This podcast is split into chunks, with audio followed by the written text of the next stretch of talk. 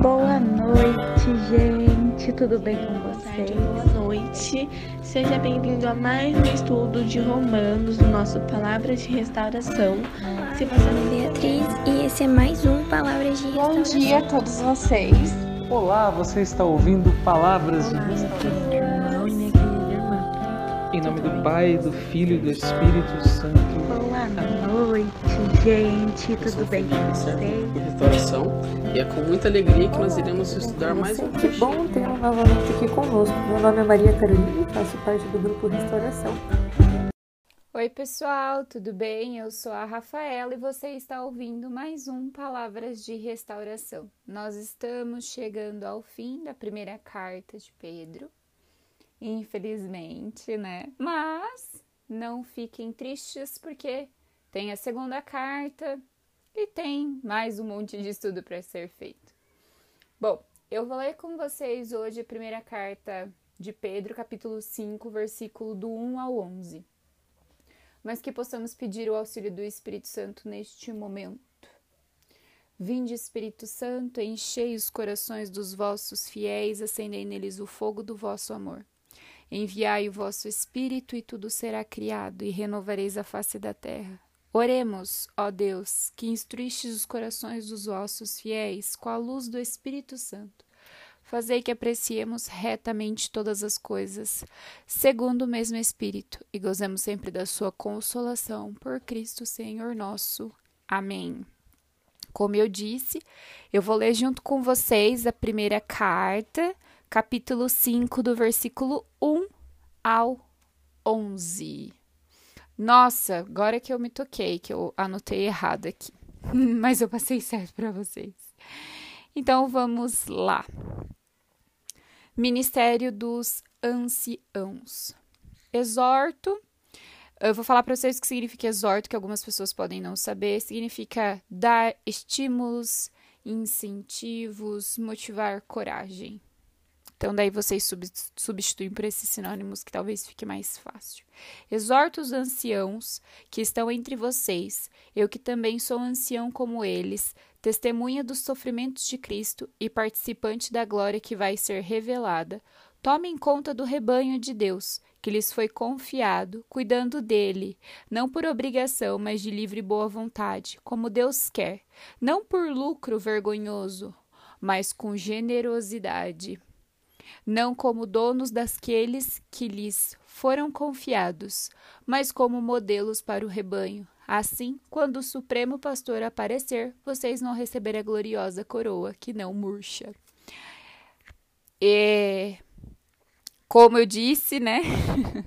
eu tinha visto, eu grifei na Bíblia só até essa parte, e daí o, a segunda parte, ela fala sobre um outro tema. Eu não sei se vocês perceberam, mas quem fez a divisão desses estudos, que foi eu, eu não me toquei, eu acho, de primeiro momento, que eu sempre divido. E eu peço desculpa a vocês, talvez fique longo os meus áudios ou confusos. De fato, eu não na de primeiro momento não tinha prestado atenção neste pequeno detalhe, mas creio eu que vocês gostem de ouvir a minha voz, até me animei aqui. Vou continuar. Bom, neste primeiro momento que eu li para vocês aqui, fala exatamente sobre os estímulos que tinham que dar aos líderes das comunidades. E também, principalmente, sobre a importância do serviço. Por quê? Porque a partir do momento que você se torna um servo do Senhor e líder e tem, assume essa liderança, você passa a ser modelo. A sua vida, ela precisa se tornar um testemunho e não existe testemunho maior do que a vivência da sua própria vida. Isso é incrível, porque em algumas situações acaba sendo nítido poder identificar o que aconteceu quando Cristo sofreu na vida daqueles que hoje são os seus líderes de comunidade, líder de grupo de jovens e etc. Né? A partir do momento que você decide seguir a Deus, você passa a ser um representante dele aqui na Terra. Continuando, fé e esperança. Da mesma forma, vocês jovens obedeçam aos anciãos. E no relacionamento mútuo, revistam-se todos de humildade, porque Deus se opõe aos arrogantes, mas concede seu favor aos humildes. Abaixem-se, então, debaixo da poderosa mão de Deus, para que no momento certo ele os levante. Confie a Deus toda a sua preocupação, pois é Ele quem cuida de vocês. Sejam sóbrios, vigiem, porque o inimigo de vocês, o diabo, está rodeando, rugindo como leão, buscando a quem devorar. Resistam ao diabo, firmes na fé, vendo que os irmãos de vocês, pelo mundo afora, sofrem as mesmas aflições. Depois de vocês terem sofrido um pouco, o Deus de toda graça, que por Cristo os chamou à sua glória eterna, ele os restabelecerá, firmará, fortalecerá e tornará vocês inabaláveis. A Deus pertence o poder para sempre. Amém. Palavra do Senhor. Graças a Deus. Bom, aqui fala um pouquinho sobre o que se espera na salvação e principalmente sobre quando injustamente você sofre, né? que às vezes a gente não entende alguns sofrimentos que passam pela nossa vida e a gente os julga serem injustos.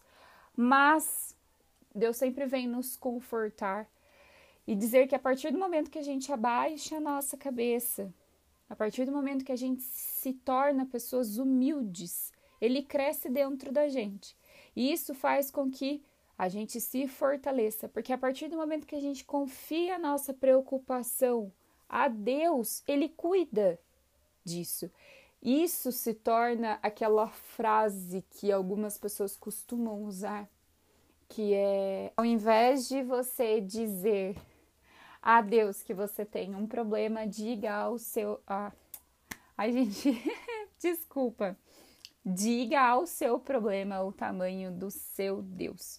E aqui fala que todo mundo passa por situação onde é rodeado pelo inimigo, onde ele espera o momento certo para nos devorar. E talvez seja no sofrimento, né? Em alguns momentos, quando a gente está passando por uma dificuldade, a gente se afasta de Deus, porque Deus nunca se afasta da gente. Ele está ali teto a teto, tete a tete, todos os dias, tá compartilhando dos seus sentimentos todos os dias, mas você decide se afastar, você decide se, sei lá, cada um tem um jeito de passar por, por esses momentos confusos da vida, mas na maioria das vezes a gente se afasta de Deus porque a gente acha que consegue lidar com toda essa confusão sozinhos.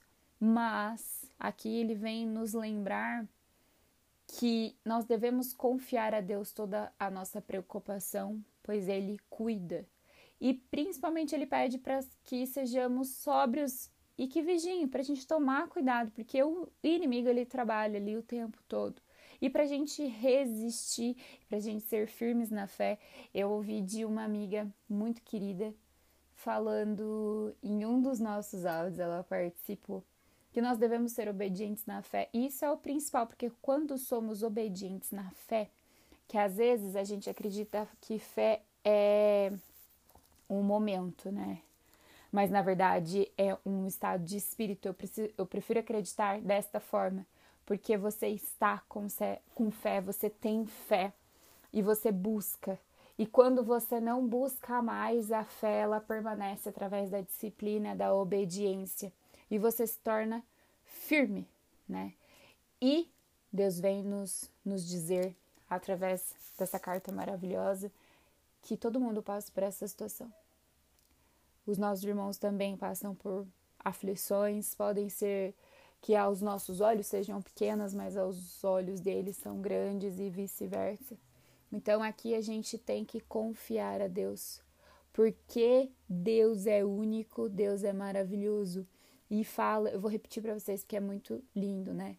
Depois de vocês terem sofrido um pouco, o Deus de toda graça, que por Cristo chamou a sua glória eterna, ele os restabelecerá, firmará, fortalecerá e tornará vocês inabaláveis.